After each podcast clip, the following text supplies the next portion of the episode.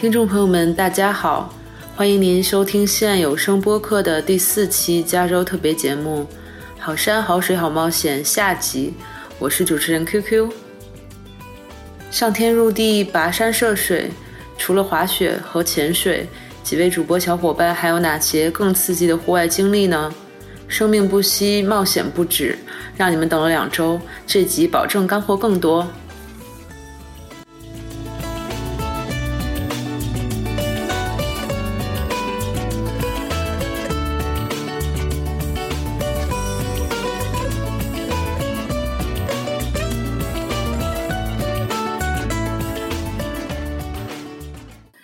好，欢迎大家回来，我们下下半集的节目。嗯，那说到跳伞的话，刀刃，你当时是什么契机下去跳伞的呢？怎么想到的？我是还是去了夏威夷，但是是另外一个岛了。当时想要跳伞，是因为大脸和张师傅已经在加州跳过伞了。我当时是因为。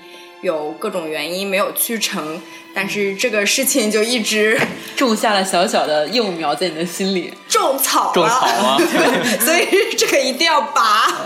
然后，嗯，又一年那个夏威夷的时候，嗯，就决定去跳伞，然后非常非常。我觉得是非常非常勇敢的一个经历，因为其实我这个人胆子还蛮大的，就是我一点不会觉得跳伞是一件很可怕的事情，我会觉得是人走在世上这么一回，一定要 总要跳一次伞。然后，所以我记得当时我们我们是报了最高的那一次，因为他就是他会在。它最高的也是最贵的，我已经记不清了。然后反正是大概有一万米，好像好像是有一万米，它网站上是这么想的。啊，对，一万 feet 这样子。然后报最高是因为它上面是有一个 best deal，然后他就把最高的那个放在最显眼的位置，然后就说 best deal，你只要付这么一点点钱就可以飞。高很高，然后我就说，嗯，那就飞那个吧，长很多时间。然后后来发现，其实它那个飞机能到底能飞多高，是根据它当时那个云的状况决定的。它不是说一定会保证你飞到嗯 ten thousand feet 或者是 eight thousand feet 这样子，就是要看当时的天气情况。如果是云特别多的话，其实是没有办法飞很高的。然后我记得。就在跳下飞机的那零点零零零零零零零零七秒之内，就是肾上腺素飙升爆表，然后特别特别的兴奋，然后就在尖叫，然后就过了那个时间之后，我其实内心特别淡定，然后就完全就转变成一个非常 enjoy 这样一个一个感觉，然后就开始。看下面的海啊、浪啊，然后去 enjoy 就是在那个高空的风啊，然后看很多嗯平常看不到的风景，所以其实那次来讲还是非常非常值得体验的一个一个经历。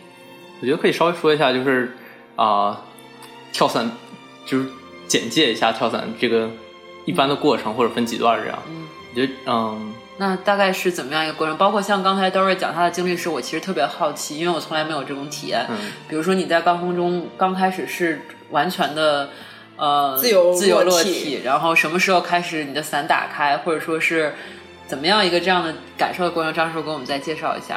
啊，嗯，就是嗯，从最开始说，就是你肯定在网上看好买票什么的啊。查好这些相关的数据，做心理建设之类的。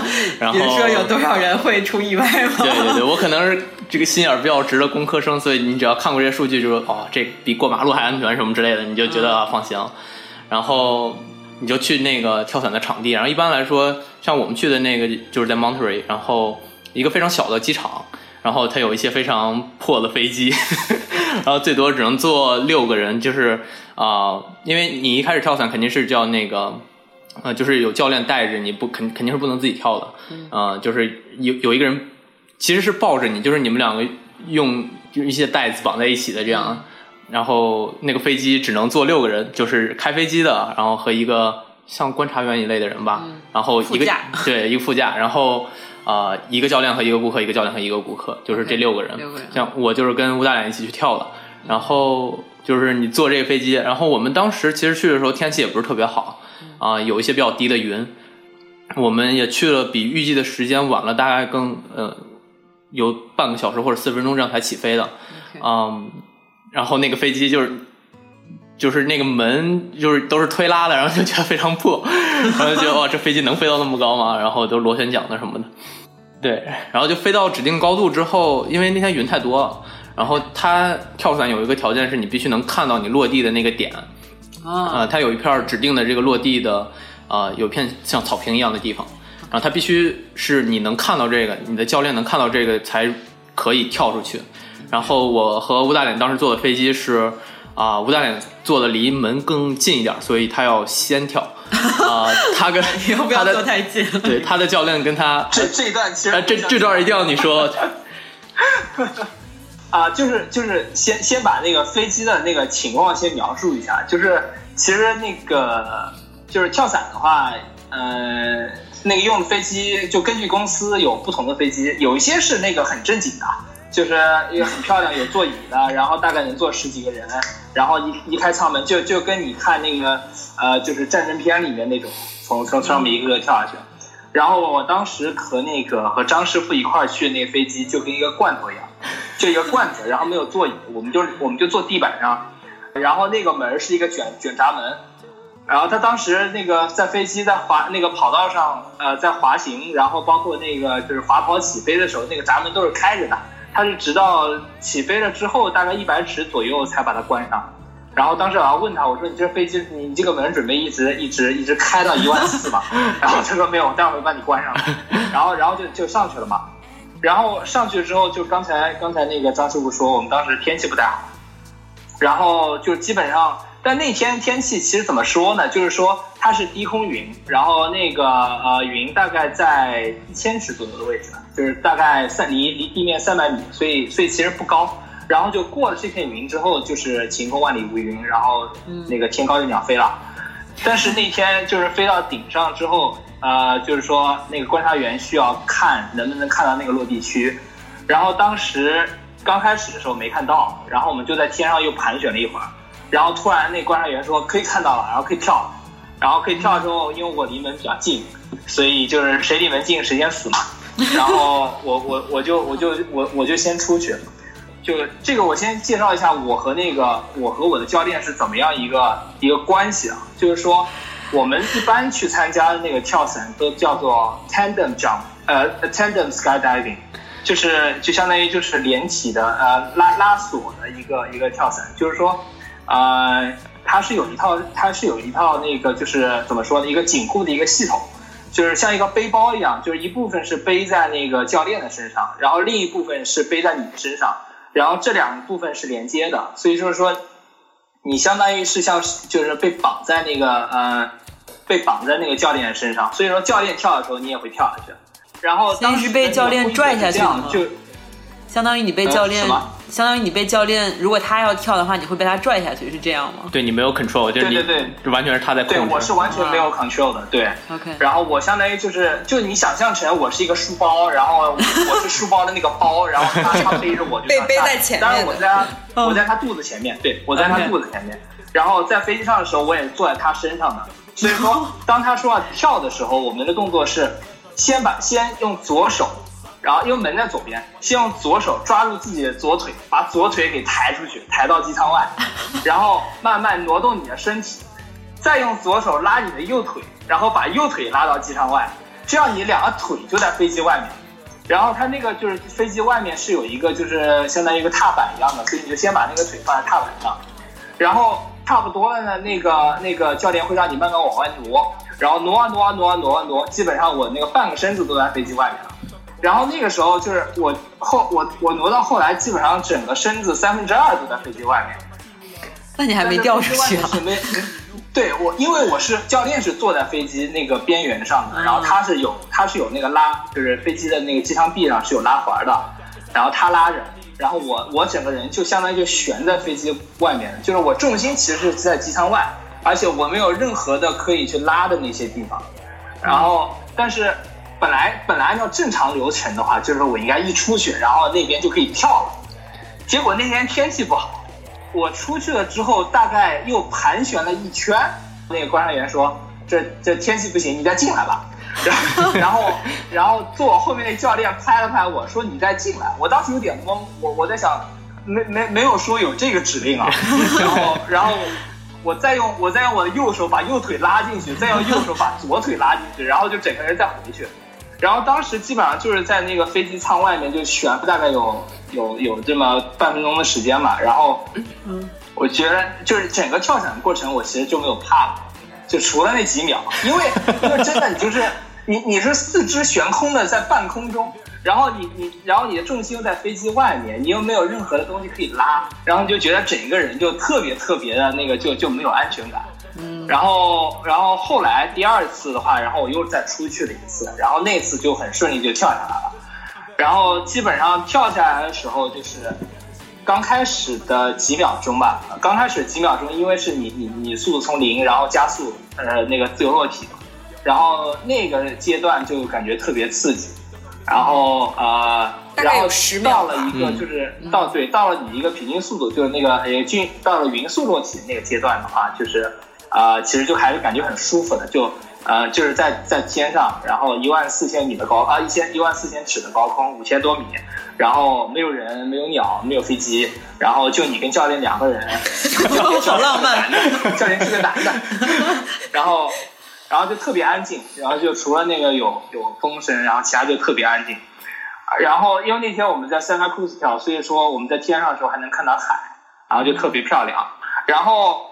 然后同时，因为那天就是是多云嘛，我刚不是说有云嘛，所以就是我还经历了，就是到最后最后那个降落的那个阶段，到了最后那一千多尺，我相当于是整个人是穿过那个云层下回到回到地面的，所以那个感觉就特别爽。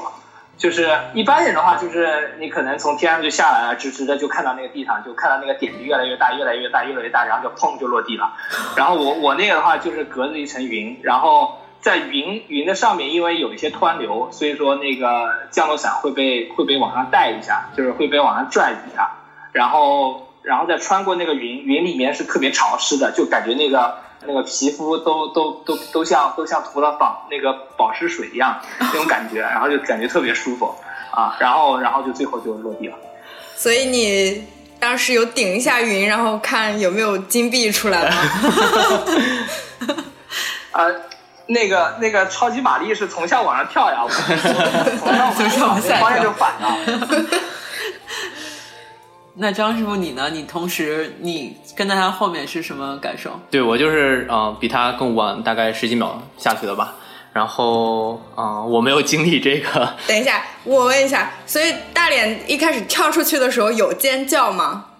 啊，有吧？我记得我没有，我我我没有叫啊，好，没有叫啊，就但是没有啊，官方说法是没有。刚跳下去的时候，那个风特别大，而且就是有一些嗯，就是有那个加速度就比较难受嘛，所以所以我牙咬的比较紧，然后 所以后来后来我买了照片的，所以就是在那个呃第一张照片就是我从飞机上跳下来那个瞬间，然后用他当了一年头像吧，狰狞。对对对对对，我我当过头像啊，然后就表情特别狰狞。然后到了到了后面的阶段的话，就是你整个人心情平复下来了，然后也比较舒服的状态的话，然后那个当时后来那个照片就就很帅了，就和斯科曼一样，然后在在天上飞，Superman。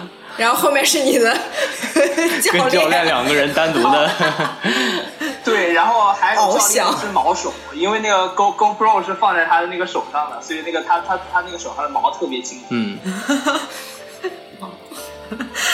我记得我当时跳下去的时候，我是最后一个。然后我之前我们那个飞机比较大嘛，然后我之前大概是有四五对这样子。然后每个人跳下去的时候都是带一片尖叫，然后我坐在后面就很痛苦。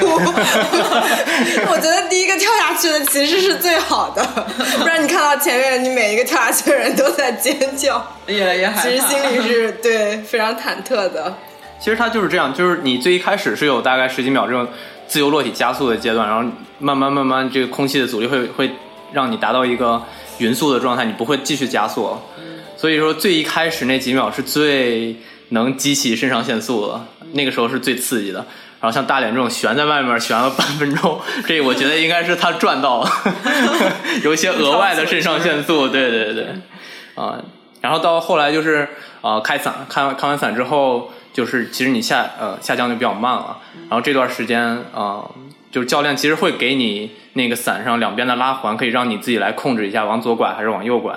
嗯，所以是有控制的啊。对，但就是在后来，对后来就是开伞之后比较稳定之后。他会给你让你控制一会儿，其实那段时间也蛮好，就是你可以一直，比如说你一直拉着左边拉环，就是会向左一直盘旋，这样就感觉是很好。嗯，那整个这个从你出了机舱门一直到你落地，大概全过程持续了多长时间？多少秒？啊，这个真不好估计，因为一旦肾上腺素上来之后，你就觉得过得很快。对对对。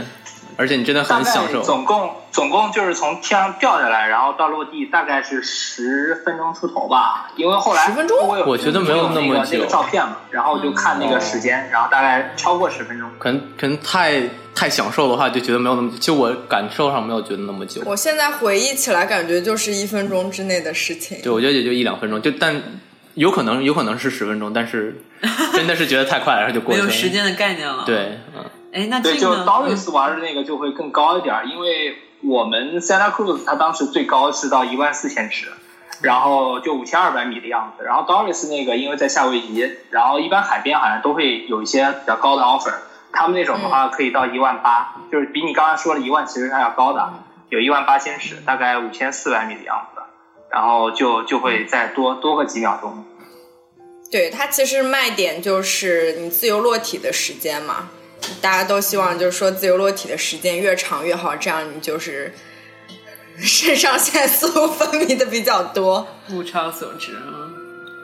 对，那 Jane Jane Jane 你在哪里跳伞的？嗯，我是在 Mon 也是在 Monterey 啊附近跳的。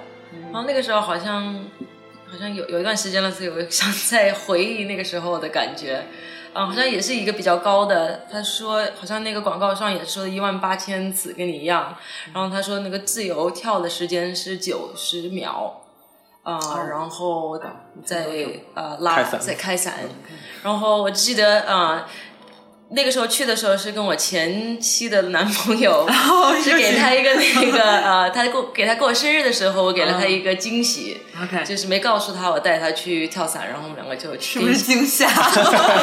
惊喜变惊吓，就带他和我们两个朋友，就我们四个人一起去的。然后我记得就越就是快到的时候就开始越来越紧张，然后啊。进飞机之前，然后你要签一些合同，那个合同上就很多很多什么，不要如果出了生命危险不是我们责任，什么什么不是我们责任，如果死了不不是我们责任，就越来越签签名的时候越签一张就越来越紧张，对，然后那个飞机好像就跟张师傅说的差不多，也是那种搞不清楚能不能起飞的那种飞机，然后就我们四个四队人，一个老师带绑着后面，然后到了。快跳伞的时候，就是他呃，他就告诉你，反正我们现在开始跳了。然后也不给你任何时间去问问题，任何什么什么，就开始把你推到门门那儿，然后就他就问你，你想是翻往前翻跟头，还是往后翻跟头？哇！那个时候我朋友就我也搞不清楚，反正就说那就往前吧。就跳的时候就是跟大连说的一样的，就是反正你的整个身子都在外面，然后你也搞不清楚，然后突然他就说 OK，Let's go，然后就往前就翻了三个跟头，好像我也是一边尖叫一边就 就跳下去了。下去，对对，然后那个开闪那一下子非常舒服，就是你很快呃，就是你一直在很快的往下掉，然后突然你开闪的时候，你因为慢下来，你就觉得你整个身体在往上提，所以就有一种很它会被拉住了，对对对，特殊的感觉，对对对，一个很特殊的感觉，蹬一下，对对，然后就是因为你跳的时候就很大的风，然后突然那个闪一开，就突然很安静，就那种。你那那一下子那样的改变，其实我觉得安静是最意外的体验，就不大会想到说我跳伞会有安静这个感受，嗯，很舒服。对，但就是你比较印象深刻的部分，你下来再回想，是觉得突然有一个瞬间，你特别的与世隔绝的感觉。对，这个很意外。对对对对，意外真的蛮有趣的。对，所以你准备什么时候跳伞呢？来一把吧。对，我觉得在这边，我有一个小的东西可以大家分享一下。我觉得有一些人可能像我一样，因为我并不恐高，我不是很怕在很高的地方，但是我非常怕失重的这种感觉，像你说自由落体。所以有一个东西，我觉得如果像我这样的人可以去试一下，叫 parasailing。就是在我也是在夏威夷的时候有尝试过，就是它是坐一艘小船，你开到比如说海的中间，然后你是非常匀速的用一个我不知道它是用什么机制在控制，但是很是把你相当于一个滑翔伞一样的东西绑在身上，然后你坐在一个有点像一个座椅上一样，然后它很匀速的把你送上天，送到。一个高度被拉起来，然后你会，他会带着你在，呃，因为船在开嘛，它相当于是那个船拖着你的这个滑翔伞在天上这样转圈也好，或者是走一个什么路线，你当时会有一种感觉是你在飞，就是只是说我没有。就是加速度变化这个过程，但是你的确是在天上也很高，然后有一种我在自由翱翔的感觉，然后又很缓慢的，在这个过程过了几分钟之后，你结束了，你又很缓慢的被拉下来。所以，这个如果你真的胆子比较小，又很想试一下在天空中的感觉的话，也可以尝试一下叫 parasailing。好像塔后也有，我有看到朋友好像在塔后也对，可能这么胆小的人也可以体验一下假装在飞飞的感觉。就这是一个人做的吗？呃，是也有，好像都可以。呃，没有人带着，就是一个人或两个人，你可以，他把你送上，可以一个人，可以不需要教练带着你，因为没有任何 单独相处的，没有那个任何，呃，没有任何，我觉得没有什么危险了，因为而且包括在像夏威夷，它下面就是水嘛，就是。应该，但是掉下来跟可能还是有危险。其实你不觉得本身潜水它也有一种在水里失重就是在飞的那种感觉？你只要找到你的那个 buoyancy，就是找到你这个身体的平衡，其实就是跟在飞的感觉。对，在飞的感觉。然后比如说赛车，可能也有在飞的感觉。很多运动都有在飞的感觉。要不你？张师傅，我知道你比较喜欢赛车，你来 分享一下你飞的感觉。赛车并没有什么飞的感觉，我觉得，但那是什么感觉？其实是也蛮爽的。呃，其实说是叫赛车，但但是呃，其实就是 track day 赛道日啊。这理论上你可以开任何的车，包括自己的车都可以，只要是符合。Prius。呃，也可以，面包车，对对都可以啊。它就只其实是跟一般的车要求是一样，你要有安全带，然后如果是敞篷车的话，它要有呃这个翻过来的呃，就是防止翻过来之后受伤的这些呃机制，OK 就可以。对，就是你其实 Track Day 是更比比想象中更亲民，就没有那么一是没有那么贵，二也没有那么复杂。你只要有自己的车，有自己的。呃，像头盔，然后都可以去。因为很多人觉得第一次去会觉得会不会啊很复杂，大家都开很快。然后其实它跟滑雪一样，你也有可以报教练。然后嗯，一天的话，你其实报一个赛道日的活动啊，一天你可以上赛道开五个，开五次，然后每次大概是二十分钟这样子。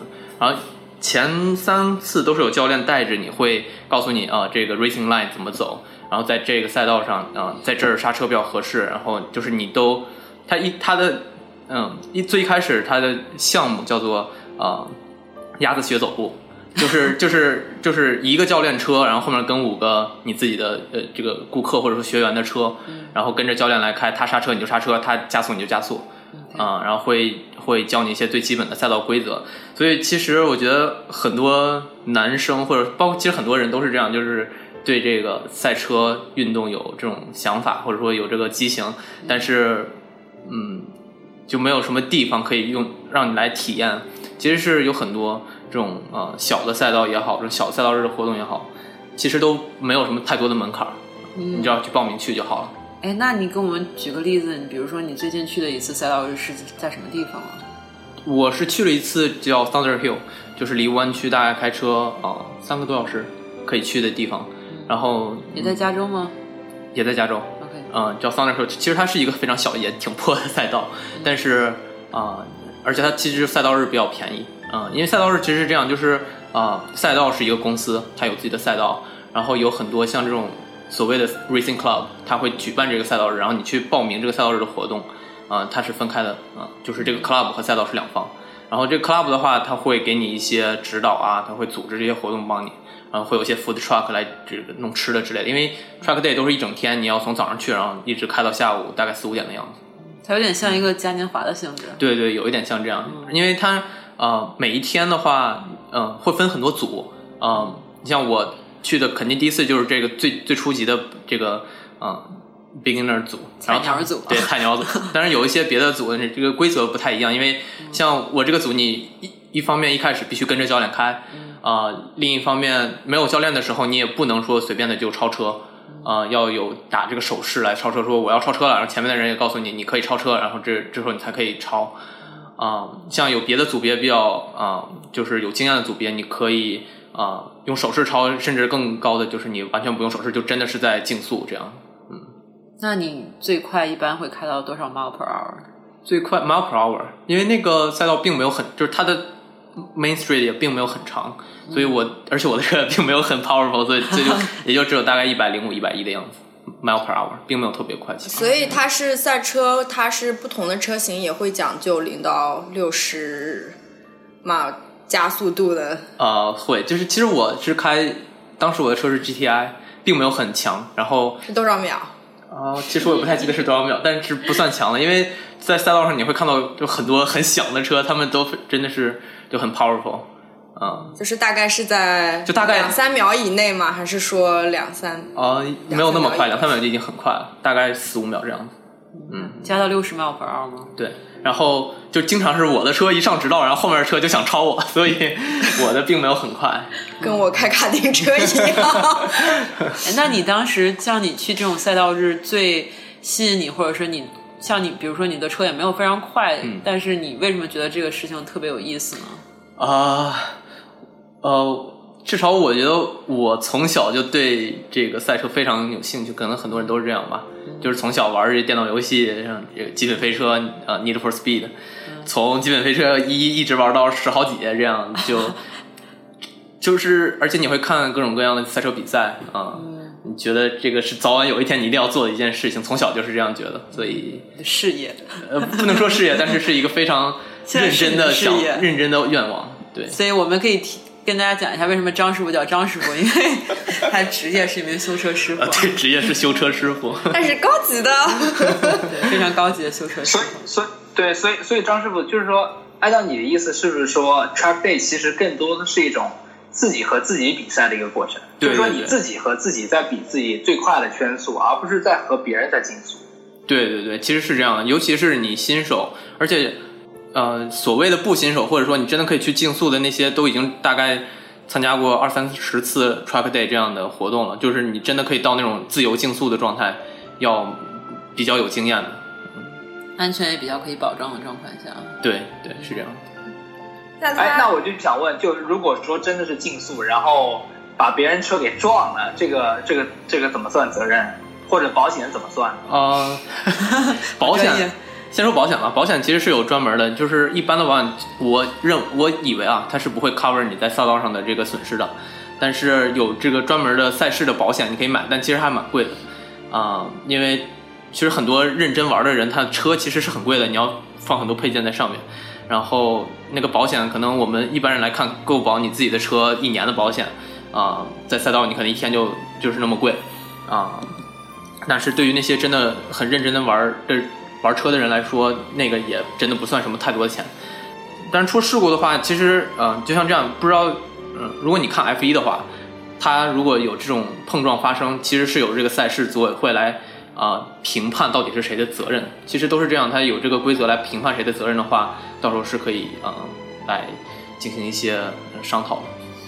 所以你开车的时候是也会有那种 pit crew 给你去换轮子吗？那没有，我雇不起法拉利的 pit crew，自己在家里先换。我自自己在家里先换。好，等一下，你是开你自己的车？对，我开自己的车。哦，我以为是那边会提供给你像像 F1 那种车让你去开，好吧？那个是很贵的，你也可以租。哦，OK，我以为你是可以开那种车，然后你开完了之后会有 pit crew 给你哇冲上去给你换。我觉得这是个好的商业项目，可以开发出来。所以现在并没有这种吗？呃，我我有一次是在路上看到过，就是呃，就是很多人就想开一下兰博基尼啊，或者那些 supercar，然后就我有一次在路上看到一家店，他是做这个生意的，就是让你去在比如说在兰博基尼，在在大牛小牛里面去去体验一圈。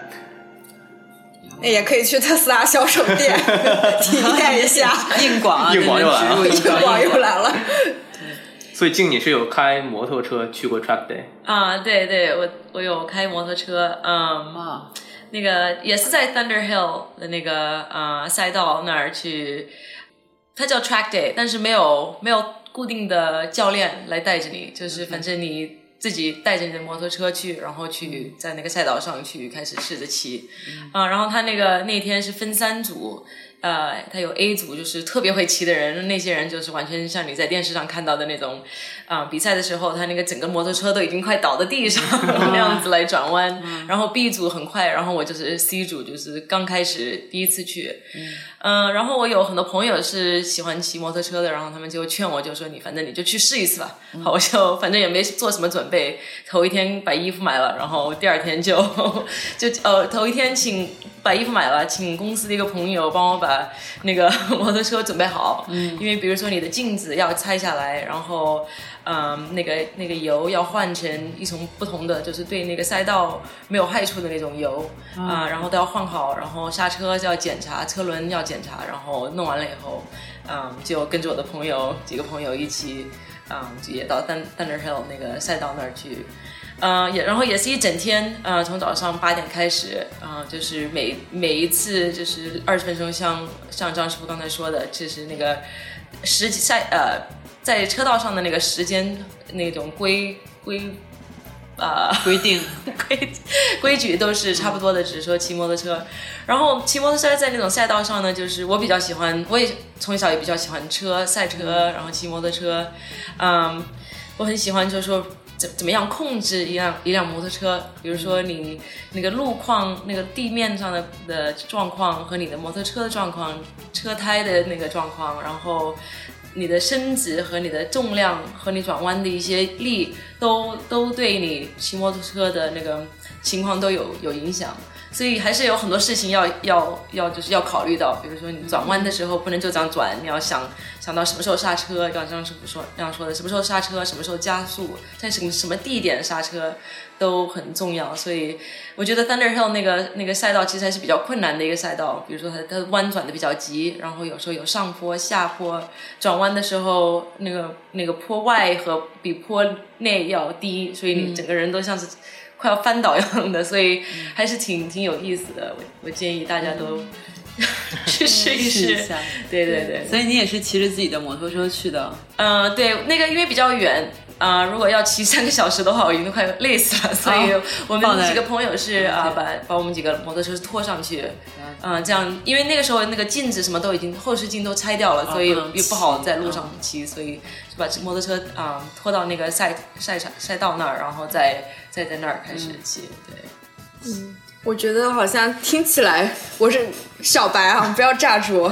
听起来我觉得还是蛮危险的，尤其是就说万一说有一个 accident 或者是撞到，就是一不小心拐弯，身体太低了，然后整个人掉下来这种情况，你们有没有看到在那边有发生，或者是我们应该怎么防范这种风险？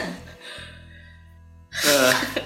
你要先说摩托车吗？啊 是呃，摩托车它就是我我有一个朋友那天跟我去的有一个朋友，他就是吃了中饭以后，然后确实呃摔了，嗯，就是他转弯的时候，他可能觉得特别 confident，因为他觉得我我今天已经已经骑了好几次了，我已经我觉得我的啊那个还水平还不错，所以他就特别 confident 来转弯。他就是速度太快了，而且那个整个身体就是太太歪了一点，所以那个那个那个摩托车，反正到到一个地方，到一个到一点，他也没办法来，就是肯定会摔倒的。嗯，所以在那个时候他就低了对太低了，所以他就完全摔倒了，然后他就那个摩托车就就飞到一边，然后他就身子在在地上滚。所以就说，但是嗯。就是去赛车那一天之前，他都有很多规矩，比如说你你身上穿的衣服必须要是皮的，然后要全身套连在一起，然后你要有嗯帽子、安全帽，然后头盔、头盔、头盔，嗯，所以然后他们都都说比赛的时呃就是赛车的时候要你自己要很注意安全，不要就说你自己觉得很特别特别好，然后突然开很快什么的，就是然后开的呃骑的时候要注意。附近有有什么人，不要故意去在不安全的时候时候去抄别人，这样子，所以还是有很多嗯，就是指点对和规矩，他们会告诉你的。这个跟滑雪摔一下那 没有任何。可比性这个 严重多了。对对对，因为一般摔一次，像我的朋友，他摔了一次，那一次以后，他的摩托车已经就不能骑了。所以那一天那下午，他就他人没有出什么事情，还是挺幸运的。但是他的摩托车已经就不行了。嗯。所以不像有时候滑雪，你摔好几次，你还可以继续，可能有一点不舒服，但是你可以继续。成本还是要低很多的。对对对。那像这样赛道一天大概需要花多少钱？Thunder Hill。不太记，不到三百吧，好像。嗯，对，大概大概那天好像是两百八十美元这样。三百是那样入场的费用，对，和和保险吗？还是没有保险？就只是入场费，对吧？OK，小心一点。那张师傅呢？像你刚才啊，汽车方面的话，呃，我去看，我去参加和看过的。呃，这个 Track Day 活动里面，其实我只亲眼见过撞的两次，而且这两次都是在这个就是最高组别的这个呃这个组里边，就是呃完全放开竞争的这种里边去。其他是其他太慢了也撞不了是吧？其他对，其实就是大家真的还是蛮遵守规矩的，因为你一旦不遵守规矩，马上这个这个所谓的赛道方就会给你出黑棋，就是说你要下来，然后我们要跟你 谈一谈这个规矩的事情。才可以放你上去，然后你如果一天被出示两次黑棋的话，你就被禁止，你就不能再上去继续了。我记得我开卡丁车的时候，几乎每一圈都会被举黑旗，开的很猛是吗？对，所以你之后看到那个那两次出事故，他们都还好，因为呃，一方面是他们他们就这两次撞的都不是在那个很快的地方撞的，都是在弯里边。他们只是滑出去了，然后滑出去撞到别的车，就是并没有说很快的速度相撞的，这样都是虽然车身受损什么的，但是并没有很危险的碰撞，也没有翻过来。你明明说三百的，你要 你还没把修车费加上。哦，对对，没有没有没有算进去，这个没有算进去。这这要是撞一下，半个车都没了。对对对，这是真的是很有可能的。所以这是个非常耗钱的运动，大家要小心。要小心，小心就不耗钱。高风险，高高高回报，高投入，乐乐趣就是，如果喜欢车呀，喜欢赛车的朋友，应该可以。我觉得听起来对我来讲也蛮有趣的，因为我也蛮喜欢开车。虽然不是这种天生的对车的这种疯狂，但是我觉得想象一下，的确是一种蛮有趣的。其实对赛车感兴趣的话，你就光去看看也觉得非常好，因为他有很多人很多人会改自己车改的很厉害，然后会改排气，会改的非常响，你去感受一下那个发出像飞机起飞一样的。对，你就站在他 站在那个，因为他看台离赛道其实是很近的。OK，你就站在旁边看他，也觉得非常激动。嗯，我觉得可以。他们。想是主要是为了要振奋一下人心嘛？对，为了他觉得是整个体验的一部分。哦，OK。嗯，那几位主播除了我们刚才提到这几项运动外，还有什么其他的户外的冒险？嗯，特别想分分享给大家自己过去的经历呢？嗯，哦，我想说一说我最近啊一个打猎的经验。打猎？对，对，这个很是打了啥？哦，我们是打鸟。好，嗯，感觉是一个摄影术语。对对对，嗯，因为在在美国嘛，反正啊，很多人有拥有枪这样子，然后就就像一种啊室外的一种体育，嗯，然后就我的老公他们家里人都经常喜欢去打猎，所以。啊，我也就慢慢开始对这个有点兴趣，然后一一直一般都是在一些枪场 去练习开枪什么的。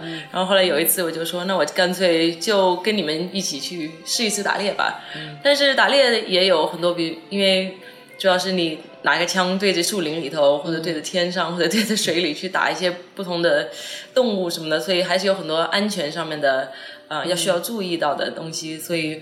嗯，去打猎之前，我要参加一个那个呃安全，就是啊打猎安全的一种课，上一个那个课，然后那个课是两天，一个整个周末，就星期六和星期天，每天八个小时这样子。然后他很严格呀，嗯，对对对，他就告诉你一些就是打猎的一些背景，为什么为什么要打猎？打猎是就是包括一些什么样的呃 怎么说呃。的一些要求要求这样子，然后什么样的设备啊，在哪去打猎啊，什么还有很多规矩，比如说，嗯，有有些动物是有些，因为它不是说是到处都有无数的鹿、无数的鸟这样子，所以不不可以说每年任何时间都可以打任何动物，都有很多规矩。嗯，比如说像在加州，鹿是其实很罕见的，所以嗯，在加州每年只给，比如说只只让三个人可以打到鹿，啊，然后在别的州，科罗拉多州，因为鹿可能比较多，所以他就让让你可以啊打的比较多一点。然后有有些地方，比如说太多一种动物，比如说加州的野猪 其实很多，所以他就会有专门那种。要你去打，就是鼓励你去。对对，因为它就是它那个怎么说，就是那个 ecosystem 就是不平衡了，对对，所以它就需要一些像这样的控制的方法来控制一下那样的那种，嗯。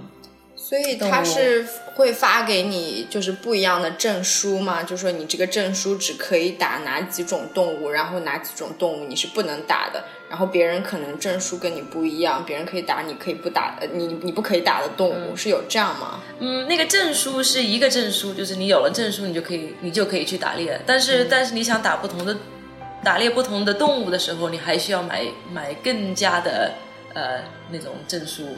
不一样的，对对对，所以如果我我想去打鸟，我必须要有一个打鸟打鸟的那种证，或者打鹿的证。所以这一次我们去就是专门去打那个鸟，然后尤其是嗯北在北加州一个很偏的地方，嗯。是十二月份，就是前年十二月份去的，然后专门去打那个加拿大的鹅。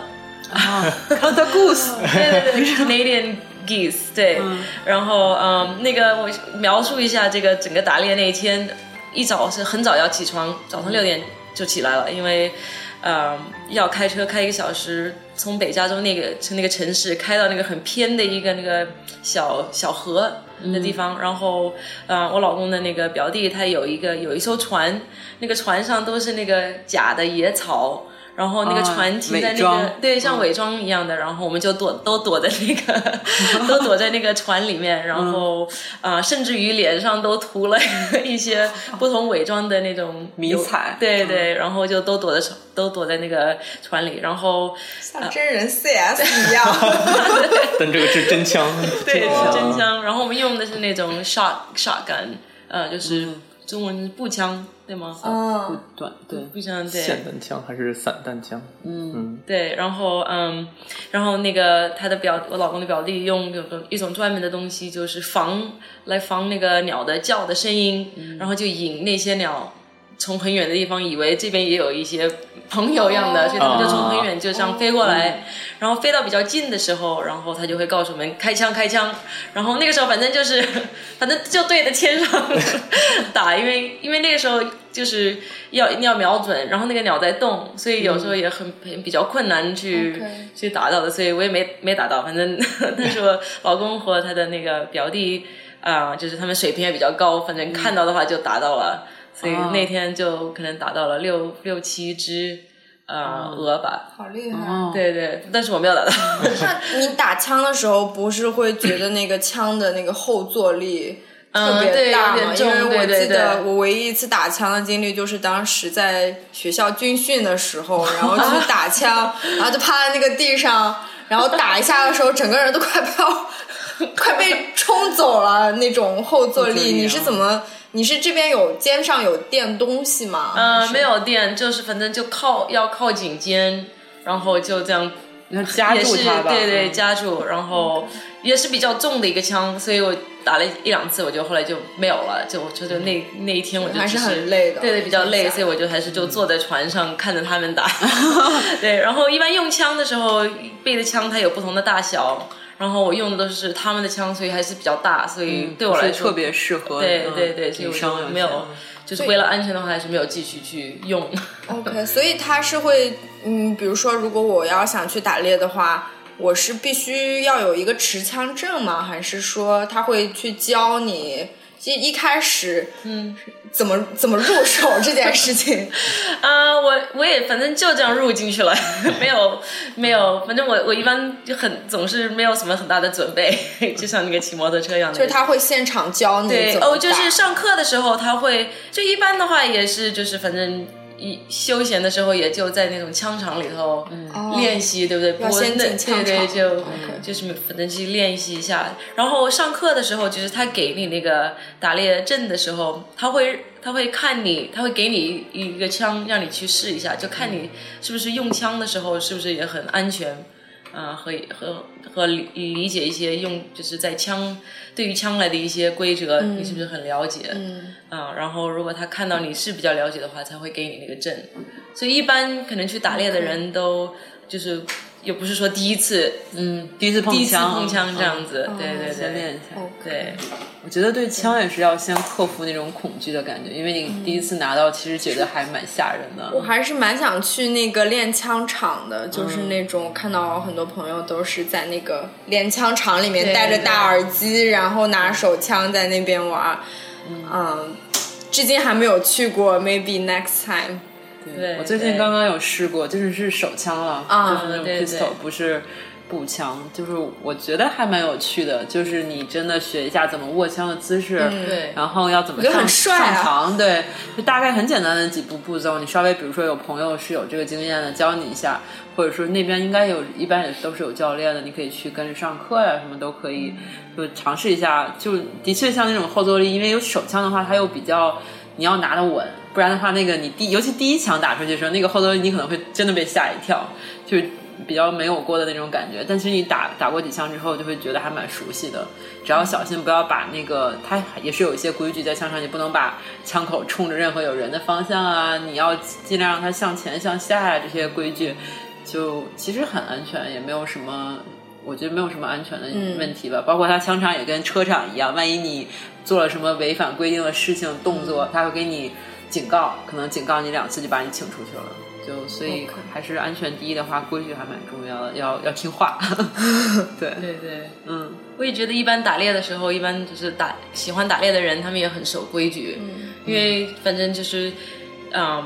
就是像打猎就跟跳伞一样的，你要看到你跳到什么地方。打猎的时候也是你的枪口要你要看得到你你要打的那个标啊，target 目标对，不要看不见然后随便在那儿打。所以一般一般真正有打猎经验的人都一般还是挺守规矩的，也很嗯，就才很严格的来遵守这些规矩，所以才比较安全。所以你有你有在野外打过，或或者说你周围比较亲近的朋友有在野外打过吗？嗯，对我没，我就是打过那一次，就试过那一次，但是也也是有有也比较贵，而且也是要要开车开到很远的地方，因为你不可能在城市区 打猎，所以要要都要开到一些比较偏的地方，所以有时候一般那边都看没有啊没有旅馆呐或者任何事情，所以就。就有时候住的时候时候都要在外面，像像我们那天是那个晚上是住在那个 RV 里面，哦，所以就是要是没有 RV 的话，就也没办没有不是很好的方法去经常去打。那你打完了之后，那个动物怎么办啊？哦，那个煮了吗？吃了吃了，真的？对对，然后带回来就是带回来，然后给了我爸爸妈妈两只，然后 他们自己鸟吗？对对，那个那猪呢？啊，猪我没打过，这次只是打那个鸟。猪好像听说你可以带到那种专门那个切切肉的那种 butcher 工具，对，呃，不不，就是那种店，它可以帮你把那个肉切好。对对，不敢想象，拔毛把它煮了。OK，原来是真的是可以吃，可以吃。很多人很多人像在啊城市外的人，他们会觉得说，有时候在店里头买的东西啊，可能。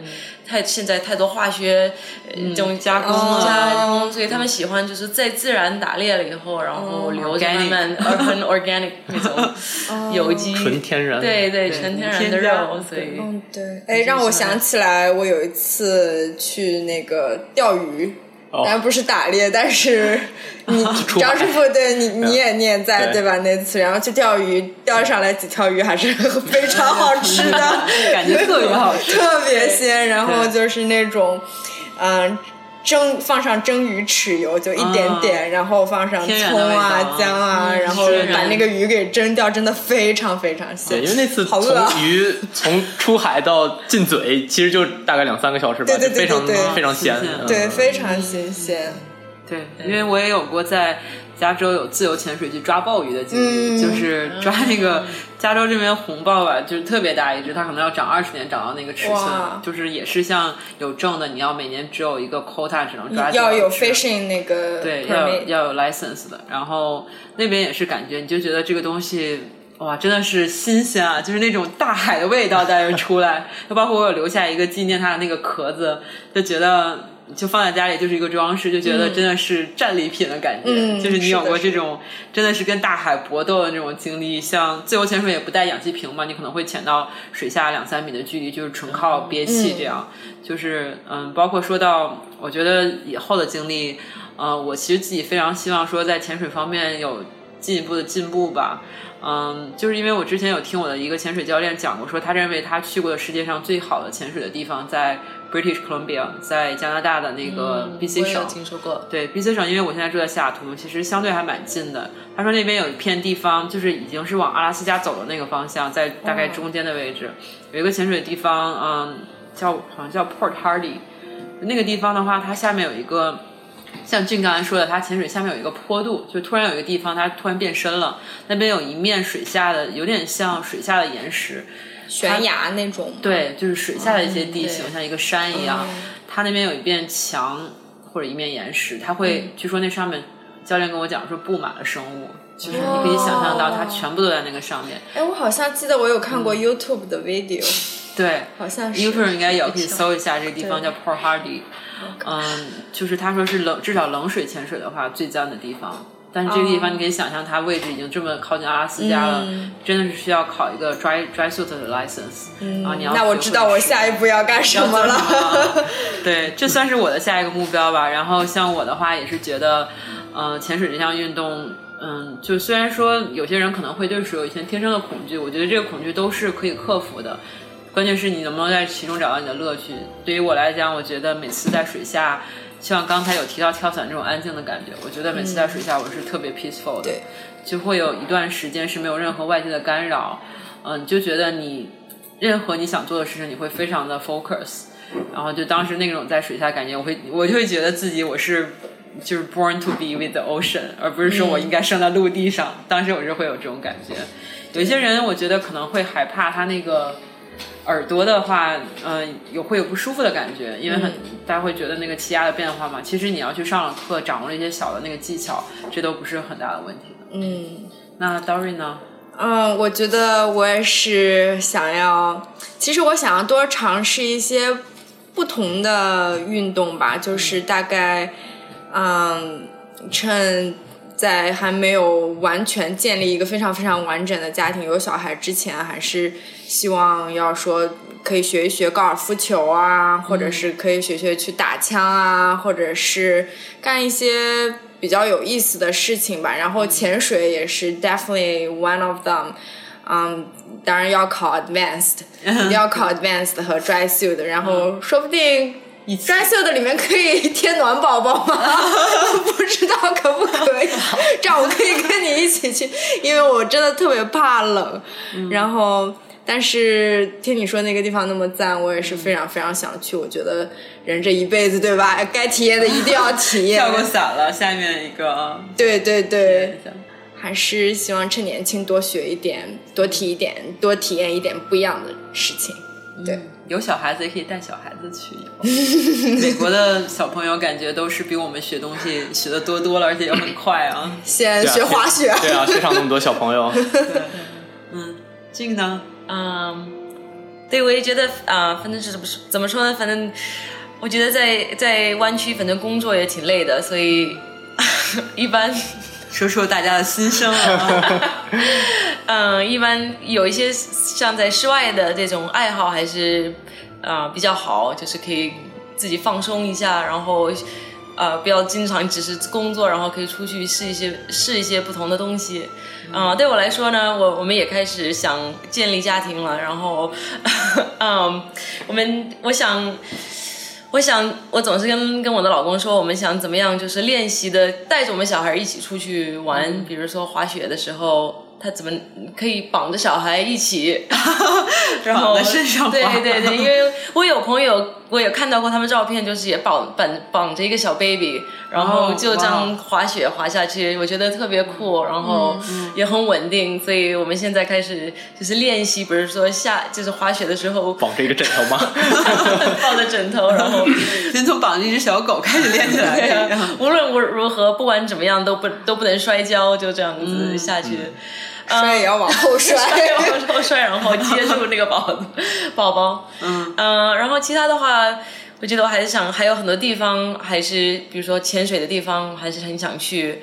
嗯，我们现在像刚才说的，我们一般度假呀，都是围着潜水的地方去度假。对，嗯，我们去过了几个比较很好的地方，菲律宾、澳洲、嗯，希腊，然后南美这样的地方。然后，但是还有很多，嗯，比如说。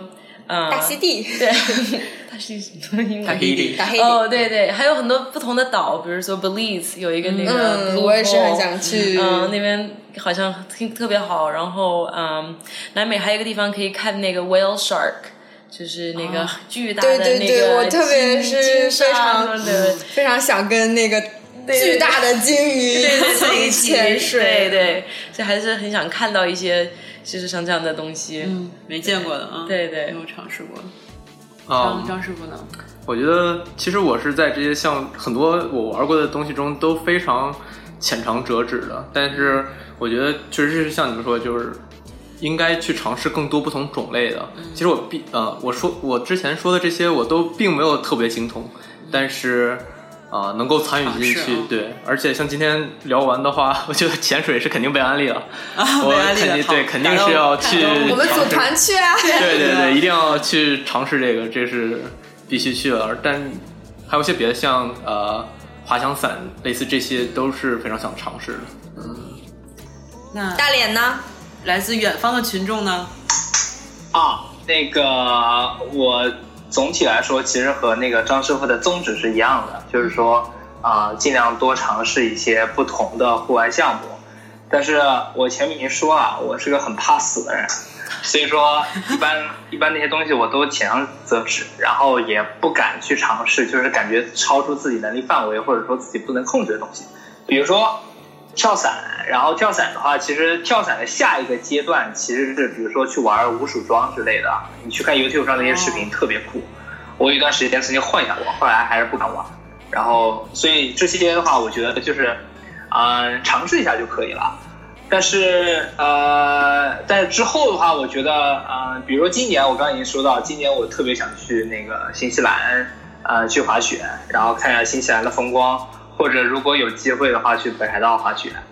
然后澳洲这边的话，尤其悉尼这边，它是高尔夫的天堂，就基本上每个区都会有一个高尔夫场，而且那个高尔夫的就是成本也会特别低，所以说就准备基本上下个月吧，我就准备去去学高尔夫。最后还有一个就是说，因为当时在美国的时候没有机会，因为我我也我也其实一直挺喜欢。呃，那个打打枪的啊，然后呃，所以当时在美国的时候没有机会去去考那个持枪证嘛，然后来了澳洲之后的话，这边也是可以合法持枪，但是当然它澳洲的这个持枪的呃，就是怎么说呢，要求要比美国更严格，但是你还是有这个机会，所以我我挺想再去 把那个持枪证给考了，然后。买一把手枪什么的，在家里放着，然后在那个 在在自己的香案上供着那种。所以澳洲治安是不大好吗？悉尼？啊，没有没有没有没有没有，纯粹是个人爱好。因为总体来说，其实悉尼的治安要比美国大部分城市要好的。嗯，这个是实话。就是枪支，尤其是枪支管控的话，就是澳洲要比美国要严格的很多。嗯，是。所以是用来打个蜘蛛之类的是吧？打蚊子，打个黑寡妇。好的，好的。那今天非常感谢几位主播，我们这期呃在加州录制的特别节目啊，呃其实分上下两集了。我们第三期节目好山好水好冒险，所以希望大家不要对美国只留下一个好山好水好无聊的印象，因为其实嗯。是不是无聊，都是看自己有没有找到自己的乐趣吧。也希望我们给大家安利的这些运动都能提起大家一些兴趣，有机会都去尝试一下。希望各位主播的下一步的梦想都能成都能实现啊！谢谢大家，谢谢，谢谢，谢谢。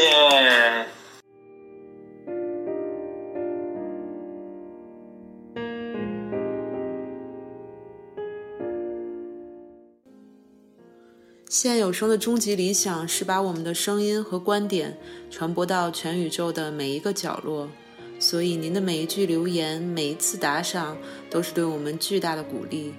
微信公众号搜索中文“西岸有声”或是英文 “Seattle Voice”，都可以关注我们。在喜马拉雅和荔枝 FM 的 App 中可以订阅西岸有声的频道，持续收听今后的节目。加州特别节目第二趴：奇葩食物大乱斗。两周后为您呈现。